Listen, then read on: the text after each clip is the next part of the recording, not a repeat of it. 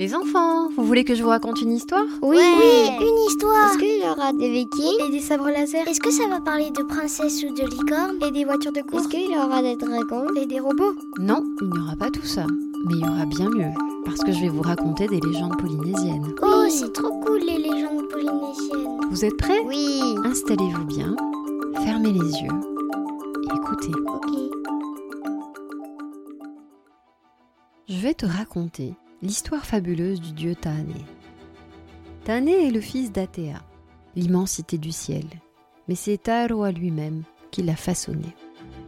Patiemment, Taharoa le créateur l'a modelé avec l'aide d'Athéa, lui offrant tous les attributs nécessaires à la perfection, si bien que Tahané devient le dieu de la beauté. Il fut le premier dieu à être doté de cheveux, à l'image de l'homme.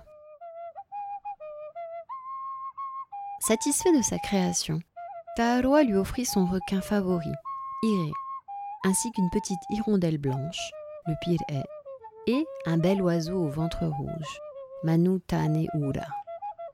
Tous devinrent les messagers de Tane auprès des hommes. Tane fut également doté de deux magnifiques lances, Veronuu en bois de cocotier et Verorai en bois de haïto. Dans le dixième ciel, où résidait le beau Tané, naquit un nuage, doré, moelleux, doux. Ce nuage grossit, se gonfla, et de sa blanche étendue naquit le dieu Ro'o, celui qui voyage et qui voit tout depuis le ciel. Il devint l'ami et le messager de Tané. Bien que Tahané était célèbre parmi les dieux et les hommes pour sa beauté et sa grandeur, c'était aussi un dieu impérieux et belliqueux. Ses querelles avec les autres dieux sont nombreuses et célèbres.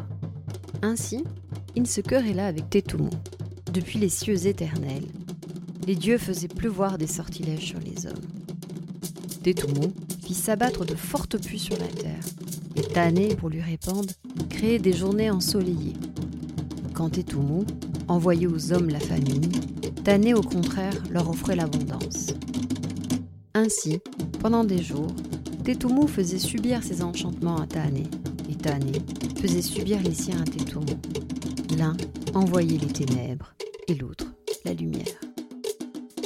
À force de querelles, les hommes subissaient des orages, des tempêtes, des grondements de vagues impétueuses sur les récifs signe des colères de Tétumu et de Tahané. Les hommes implorèrent Ro'o, le dieu nuage, de calmer Tahané et de leur apporter à nouveau l'harmonie nécessaire pour l'équilibre de leur vie. Ainsi, pour rétablir la beauté sur Terre, malgré son caractère impérieux, Tahané se réconcilia avec Tétumu, soucieux de répandre à nouveau l'harmonie créée par Taharoa. Et en signe de paix, il descendit des cieux éternels, précédé par son messager Ro'o, qui entoura les montagnes de nuages. Et il déposa à Punauia le premier Pua, un arbre sacré, qui ensuite proliféra sur l'île.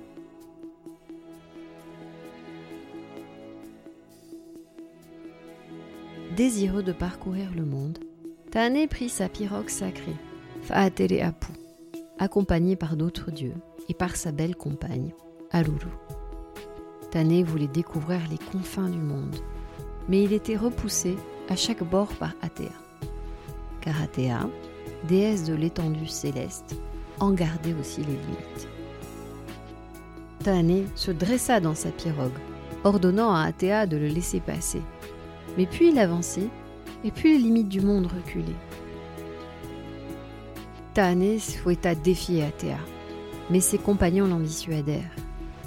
Furieux, il continua son voyage, de bord en bord, cherchant à l'est comme à l'ouest le moyen d'arriver au bout du monde. Il finit par descendre vers la terre et y fut accueilli par son messager Ro'o, et Tahere, le dieu à l'habilité suprême. Tahere partagea avec Tané son savoir, et Tané devient ainsi le dieu des artisans. Mais Tahané voulait reprendre son voyage, et défiait à nouveau Athéa. Il parcourut ainsi l'immensité céleste et avec sa lance Veloei tenta de percer le dôme d'Athéa. La lance retomba, impuissante face à Athéa. Tané, au souffle fort, siffla, respira bruyamment, éructa de colère, mais toujours Athéa tenait bon, immuable. Alors, Tané s'apaisa. Et en signe de paix, il offrit à Athéa les étoiles filantes qui illuminèrent le ciel, et demanda à Ro'o, le nuage, de créer une pluie légère et fertile, pour célébrer sur terre la paix retrouvée dans le ciel. Ainsi, le beau dieu Tané, qui fut créé à l'image des hommes, dieu des artisans, impétueux et passionné, nous apprend aussi qu'il faut savoir calmer sa colère pour rétablir la paix et l'harmonie sur le monde. Cette histoire est inspirée des textes de Tewira Henry, mais tu peux aussi la retrouver déclinée dans de nombreux albums illustrés. J'espère qu'elle t'a plu et que je te retrouverai bientôt pour une nouvelle histoire.